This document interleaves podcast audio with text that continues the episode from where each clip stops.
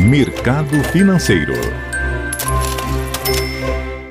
Olá, Fernanda, bom dia. Dia 9 de maio, segunda-feira, Bolsa Paulista operando em baixa de 1,8%, com o índice Bovespa a 103.202 pontos. Mercado americano, o índice Dow Jones opera em queda de 1,15% e a bolsa eletrônica Nasdaq operando em baixa de 2,4%. Na Europa, dia também negativo, Londres recuando 1,51%. Bolsa da França em baixa de 1,6% e na Alemanha, bolsa recuando 1%.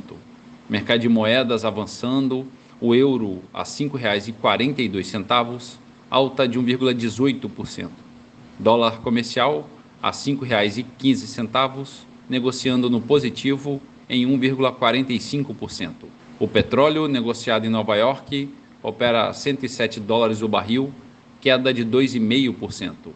E a poupança com aniversário hoje, rendimento de 0,5%. Bom dia, Fernanda. Bom dia a todos os ouvintes. Marlo Barcelos para a CBN.